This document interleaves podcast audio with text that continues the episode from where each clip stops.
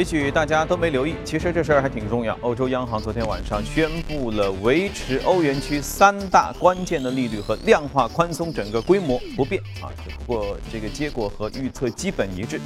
欧央行行长德拉吉表示说，当天的货币政策会议没有就扩大资产购买计划进行讨论。他重申，每个月八百亿欧元的资产购买计划将持续到明年三月份，没有变化，很有可能在必要时候还会延长。这样的结果让不少投资者呢感到失望，欧元对美元短线快速走高，十年期德国国债的价格呢却有下跌，美国三十年期国债价格更是创下最近五周最大的单日跌幅。在决议公布之前，一些经济学家曾经预测说，欧央行可能会再一次延长量化宽松的期限，或者修改购债的规则。Regarding non-standard monetary policy measures, we confirm that the monthly asset purchases of 80 billion euros are intended to run until the end of March 2017 or beyond if necessary, and in any case until the Governing Council sees a sustained adjustment in the path of inflation consistent with its inflation aim. 评级机构穆迪八号发布的报告表示说，无论是特朗普还是希拉里当选做美国总统，都不会影响美国的信用评级的稳定性。不过呢，穆迪也指出说，非直接社会项目开支将会导致中期内联邦处赤字显著的有扩大。如果不能解决这个问题，美国信用状况可能会恶化。那么到目前为止，无论是特朗普还是希拉里都没有讨论过如何解决中期财政压力这方面的细节。穆迪警告说，推迟采取措施来稳定政府的债务水平，会令美国财政和信用状况下滑。日本内阁府周四的时候公布了2016年第二季度国内生产总值环比增长百分之零点二，那么折算到年率呢是增长百分之零点七，比初值有明显的上调。至此，日本经济连续第二个季度已经出现了温和的增长。分析人士表示，日本经济在过去两年起伏不定，此前多数情况是每个季度交替出现扩张，然后又收缩。由于经济前景不确定，日本企业很多已经都不愿意增加投资了，转而促使政府通过刺激经济的这个计划。那么，日本疲弱的经济呢，也增长了前景削弱的日本央行所做的努力。呃，日本经济能否出现更多的持续的复苏啊？这还要取决于国内需求的一个强度，比如说消费、投资等等。还有一个消息，本月二十六到二十八号，欧佩克会议会召开之前呢，沙特动作频频。彭博的消息说，除了和俄罗斯达成油价维稳的一个协议之外呢，呃，沙特上个月还减少了自己的产油量。对油价前景比较乐观的分析人认为，如果两大石油出口国俄罗斯和沙特能够达成冻产协议的话，那么其他国家可能会效仿。而关键还是要看伊朗。不过，从目前伊朗态度来看，近期达成冻产协议的希望还是不大。另外，就是美国能源信息署的报告显示，美国上周原油库存下降了一万四千五十万桶啊，一千四百五十万桶，创下一九九九年以来最大的一个单周的降幅。那么，受这个消息的影响呢，国际油价又大涨了百分之四点七。好了，浏览完宏观方面数据，来看一下隔夜美股收盘之后的表现。昨天美股是两跌一涨，至少纳指还是上涨啊。今天领跌了，道琼斯指数下跌百分之零点二五，一万八千四百七十九点九九一点；纳指下跌百分之零点四六，五二五九点四八。不知道是不是苹果拖累的？标普指二呃指数下跌百分之零点二二幺八幺点三零。好，接着我们来连线一下驻纽约记者葛威尔，请他带来收盘之后的介绍。你好，葛威尔。早上，主持人，隔夜市场主要在消化欧洲央行维持利率不变的决定。欧洲央行没有宣布继续延长量化宽松政策。行长德拉吉在新闻发布会上表示，目前也不需要更多的刺激措施。他的话音刚落，美债收益率迅速上上涨，而美股走低。个股方面呢，苹果领跌道指，这是否是市场对于苹果 iPhone 七双摄像头、取消耳机插孔等新的特性投下的否决票？也许下这个决断还为时尚早。不过隔夜苹果的股价大跌超过百分之二点五，创下两个多月以来最大的单日跌幅。苹果表示将不会公布 iPhone 七首周末的预购数字，给出的解释是最初的销量数字主要取决于供货商的供给情况，而非需求面，因而呢不。在能够为投资者和消费者提供指导作用。但似乎市场对这样的一个解释并不买账。一位分析师就表示，二零一七年是 iPhone 十周年的纪念日，也许在此之前，苹果不希望为这个重要的日子设定一个较高的比较门槛。主持人，嗯，好，谢谢啊。确实，iPhone 该有的新功能有了没有？不该有的新功能是否都来了？今天我们就和嘉宾一起来聊一聊苹果那些没有出现但我们很期待的，你期待的什么样的新功能？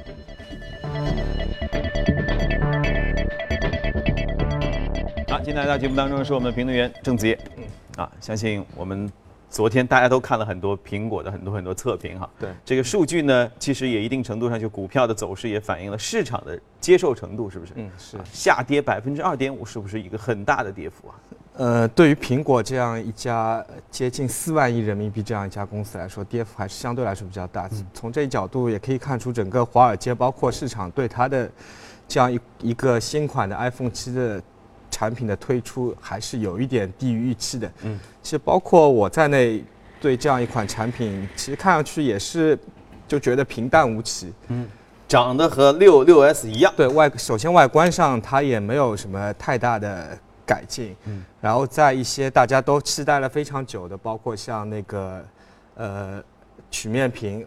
用到 OLED 方面，它这一次还是没有用到。可能他的说法是要到明年，在 iPhone 八上面，它一定会用到那个 AMO AMOLED 的这样一个屏。嗯。所以总体来看，还是略显这样一个平淡。但是从另外一个角度，呃，iPhone 七还是有一点那个最大的改进，我觉得还是在它那个后置的这样一个双摄像头上。嗯。呃，因为我们知道很有意思，在那个上个月。三星推出了它的新的一个旗舰的产品 Note 7，虽然这个产品现在发生了这样一个召回的这样一个事件，嗯，这哪是推出一手机啊，推出一炸弹呢？对，是，呃，但三星的这一个 Note 7，它和 iPhone 的这样一个 iPhone 七它还是有一个非常惊人的相似之处。嗯，首先它们都是在那个传统的手机。两个摄像头，也就是传统的前置和后置的摄像头上，都加了一个。嗯，但是 Note 7它是加在前置上面，然后 iPhone 7这一次是加在后置上面，非常有意思。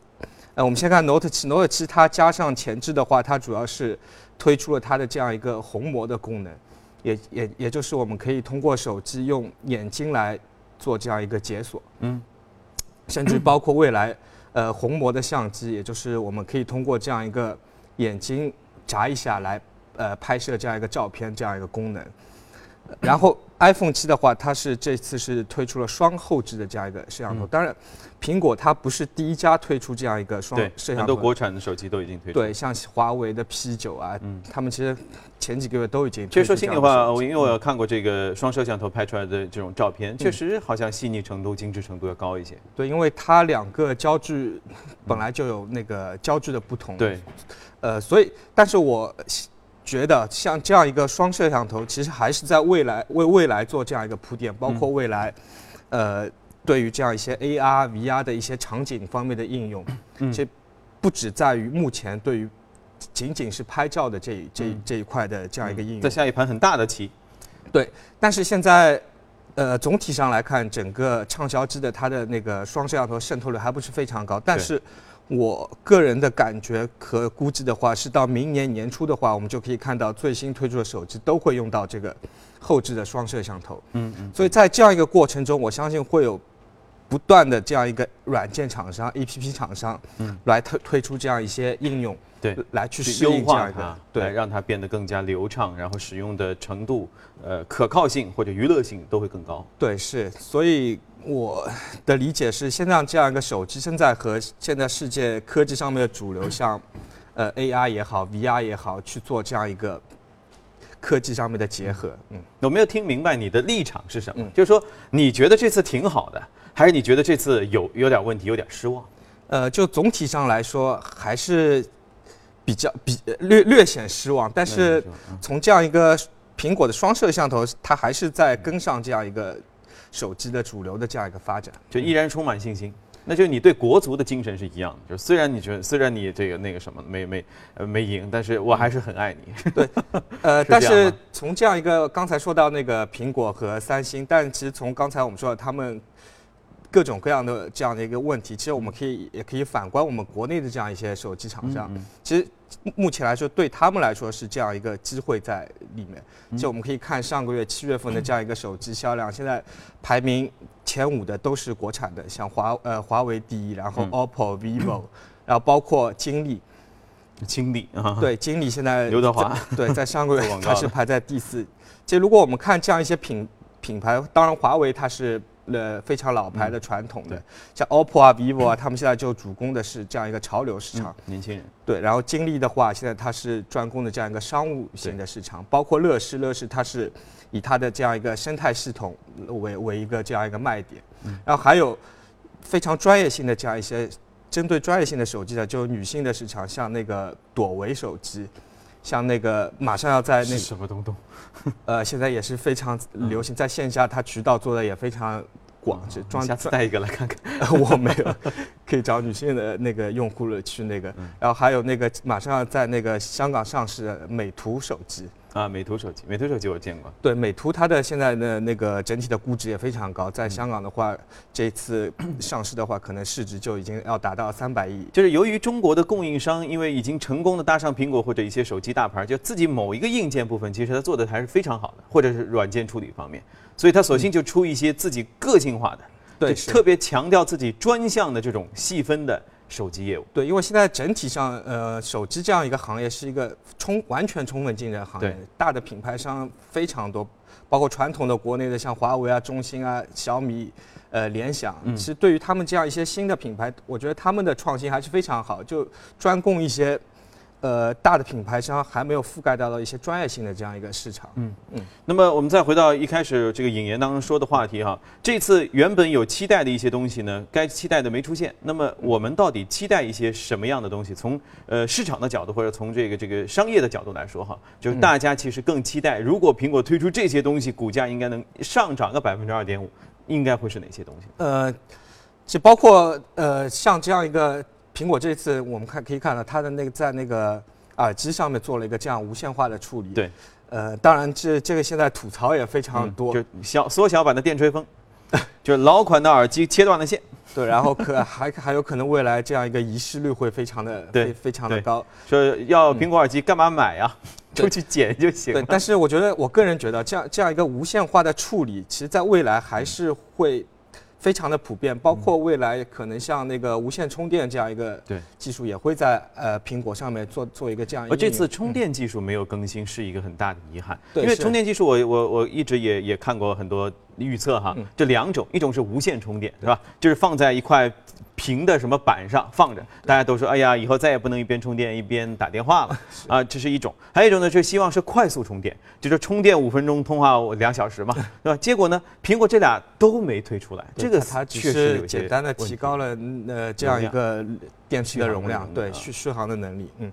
所以呃刚才回到这样一个话题，我觉得未来整个无线化的这样一个进程，其实还是一个大势所所趋。嗯，就昨天不光是大家都在关注苹果，昨天还有一个非常重要的发布会，就是索尼它的 PS 的这样一个发布会。有吗？对，昨天是，呃，苹果结束以后大概五六个小时，就有索尼 PS 的这样，它也推出了非常多的产品。嗯，其实它其实它推出这样一些产品也是，都是做了一个无线化处理。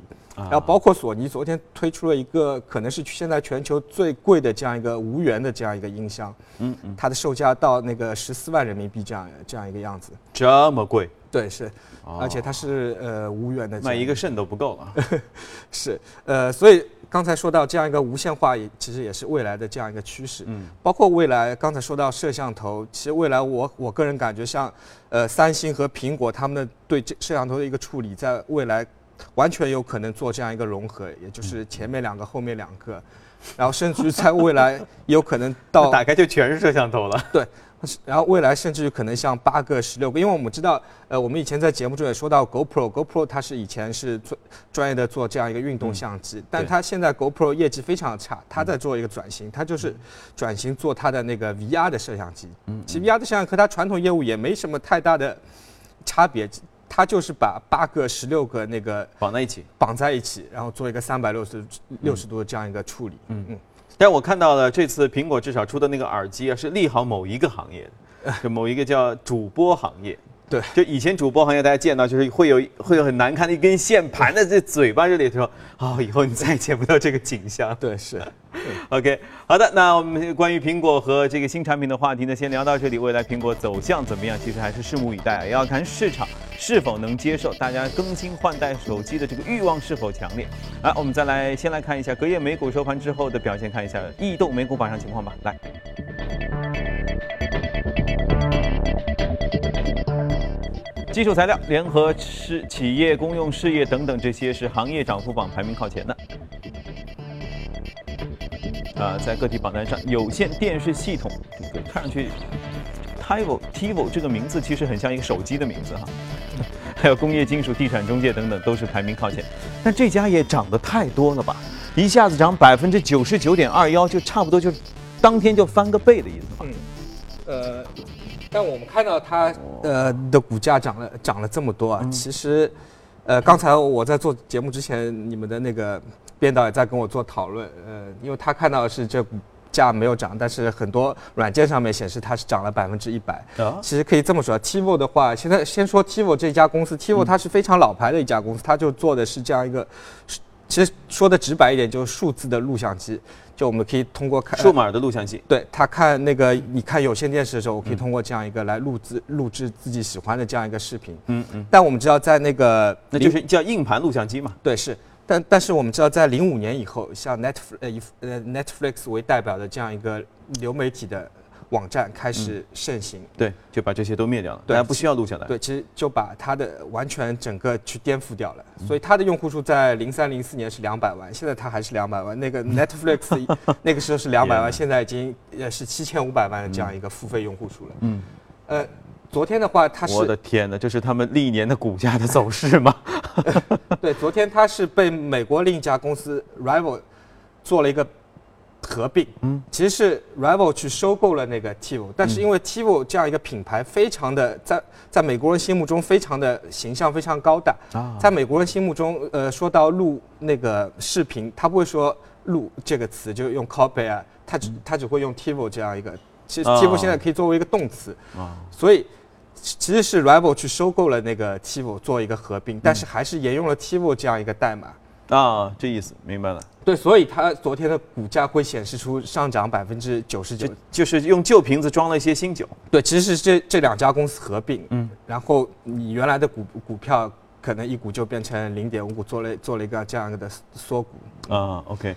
但是 Level 也是一个非常呃，现在非常有名的。我们呃，如果说到 DIVX，可能大家都知道，就是这样一个数字的视频的这样一个格式。它可以兼容像 AV 啊，像 MP 四这样。一个一个解码的对。解格式哈，对，所以 Rival 是这样一家公司，嗯。啊，但听上去是两家其实是行业内专业化的机构，对，其实他们还是非常的合拍，我觉得，因为呃，属于门当户对啊，对，像 TiVo 的话，它录制视频可以会发生一个非常重大问题，就是存在一个盗版的这样一个问题，但是 Rival 的话，它是专门是解决这样一个问题的这样一个公司，好吧。啊，TiVo、Rival，傻傻分不清楚，反正他们在一起了，你就让他们在一起吧。好，呃，我们去一下广告，广告回来之后我们继续聊。好的，抓紧时间来看一组最新的全球公司的资讯。啊，这个事儿很有意思。苹果发布会呢，苹果的股价下跌了百分之二点五啊，一下子市值蒸发掉好几个公司。但是呢，你看，同样是在这个发布会上，苹果宣布和任天堂公司要展开合作，以后也许拿着苹果的手表还是这个手机可以去抓。那个 Pokemon，而受就是受此影响，任天堂公司在美的股价呢却上涨到了三十六点三二美元，涨幅近百分之二十九之多。在日本股市上，八号收盘的公司股价涨幅也高达百分之十三。你看，此前任天堂坚持呢只有在自己家的设备上来推出游戏。分析人士说，这次和苹果的合作是任天堂准备进军移动端游戏领域的一个重要的开始。据外媒的消息，万事达卡在英国正面临着一百四十亿英镑集体诉讼的一个诉讼案。代表英国消费者的集体诉讼案指控说，这家信用卡巨头通过刷过高的刷卡费的方式收取了过多的费用。此前的二零一四年的欧盟法院维持宣判二零零七年的判决，就万事达卡在一九九二年到零七年这十五年的多边跨境交易当中收费违反了竞争条款。福特汽车公司周四宣布，将会扩大召回约一百五十万辆汽车，以更换可能在行驶途中突然自己会解锁的一个侧门的门锁。该公司上个月因为同一个问题，宣布在北美召回约八十三万辆汽车，影响到二零一二到一六款的全部的福特的车型，哇，以及二零一五款的林肯车型。这次召回呢，是影响总数可能会达到二百三十三万辆。外面的消息啊，据知情人士说，戴尔公司正在计划裁员两千到三千人。而此前一天呢，该公司刚刚完成了对易安信价值六百七十亿美元的收购。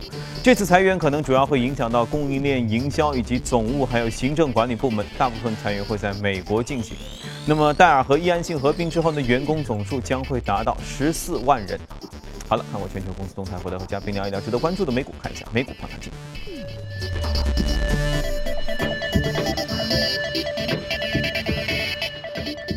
今天我们首先要说到的是，其实大家已经非常熟悉了。看电影的时候啊，这么大的屏幕的 IMAX，这是一个影院系统的供应商。对，IMAX 的大家应该都看过这样一个 IMAX 电影。IMAX 它的主营业务其实也非常简单，就是它是给影院提供这样一个 IMAX 的放映系统。嗯，但它的盈利模式我觉得是非常好，因为它不仅在于一次性的这样一个给影院获得这样一个收入。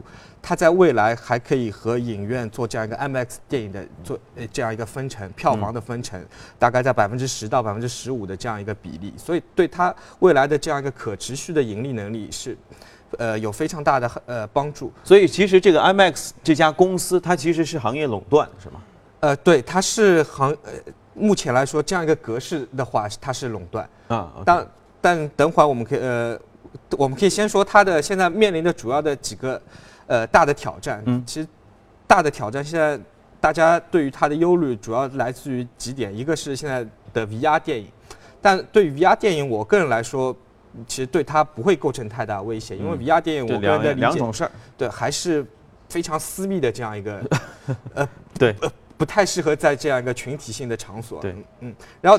第二个对它对它冲击，其实就在于我们现在目前国内的一些厂商对它的这样一个冲击。其实我们现在可以看到这样一个电影海报，呃，它的下面会有 3D，然后 IMAX，然后再后面可能就是中国剧目。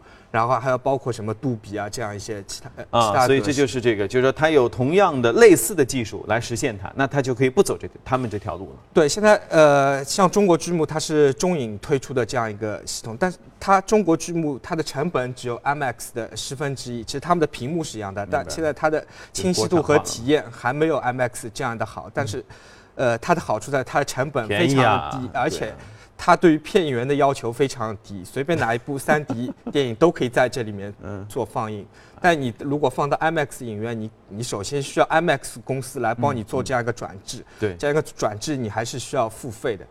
所以这是对于 IMAX 在未来非常大的这样一个挑战。当然，整个剧目电影这样一个呃，我们人们追求一个极致观影体验的这样一个追求，其实。在未来还是一个非常大的这样一个市场。像 IMAX IMAX 的话，它去年整个全球的票房是增长了百分之三十一，但去年整个普通电影的票房只增长了百分之十。嗯，当然在我们国内 IMAX 电影的它增长速度更快，几几乎达到百分之六十。所以 IMAX 的话，它把公司做了一个拆分，它的中国业务 IMAX 中国它是目前在我们的香港上市。啊，这样的话它就可以获得这样一个更高的估值。对。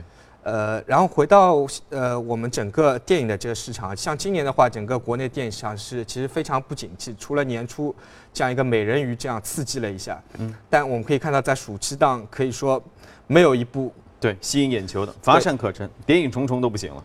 对，但是如果我们放眼明年的话，明年是整个好莱坞电影的大片年，续集大年，像那个《阿凡达二》啊，什么《速度与激情八》《星球大战八》，嗯。呃，包括重新复出的《加勒比海盗》《变形金刚五》啊，这样一些好多好多电影，都必须得在剧目电影当中看才过瘾哈。对，所以对于明年的话，其实我们也可以再关注一下这样一个电影市场，包括像这样一些院线类的公司啊，包是的括发行类的这样一个公司。嗯对，我们为大家罗列了院影视院线类的个股啊，这些其实大家都非常熟悉，只要经常看电影的话，基本上都跑不了。大家可以一起来关注一下。好，节目临近这个八点的时候，我们要看一个在英国的新型的健康饮食潮流悄然兴起。拜托，英国有饮食吗？这份健康饮食菜单上有许多打破习惯的传统，呃，传统的食物，其中包括可供食用的昆虫。来吧，您尝尝吧。你能想象那些在花园里爬来爬去的小虫子，在未来某一天成为餐桌上常见的食物吗？在西方的饮食传统中，人们通常不会把虫子当成烹饪食材。不过，英国吉米尼公司即将打破这一传统。该公司生产的袋装昆虫零食酥脆可口，食用方便。你可以像吃炸薯片那样，随时从袋子里拿一只炸昆虫出来享用。昆虫零食有多种不同口味可供选择，有些上面还会点缀些干果，令口味更加丰富多彩。吃过这一新型昆虫零食的人表示，这些经过烹饪加工的昆虫口感酥脆，肉质丰厚，味道鲜美，令人回味无穷。